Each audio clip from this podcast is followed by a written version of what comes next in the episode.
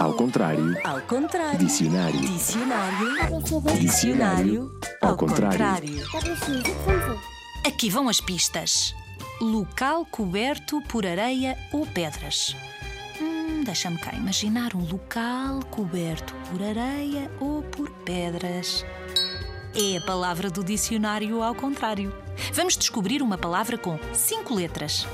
À frente da areia ou das pedras, há água. Hum, pode ser água do mar ou água de um rio. É uma região costeira. No verão, há quem diga que vai fazer, embora ela já esteja feita.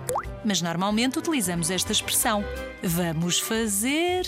Nestes locais podemos apanhar banhos de mar e de sol, praticar desportos como surf ou bodyboard, podemos nadar, mergulhar, brincar na água, chapinhar na água, apanhar conchas, espreitar caranguejos nas rochas, fazer castelos de areia ou desenhos com pedras. E se nos enrolarmos na areia muito, muito, muito, podemos fingir que somos croquetes.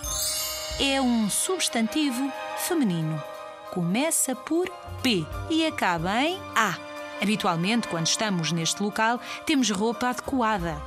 Um fato de banho, calções, biquíni e levamos uma toalha connosco, chapéu e óculos de sol. E dentro do saco está sempre, ou deve estar, um protetor solar. Será que nos estás a ouvir aqui à zigue-zague? Na praia? Praia! É isso!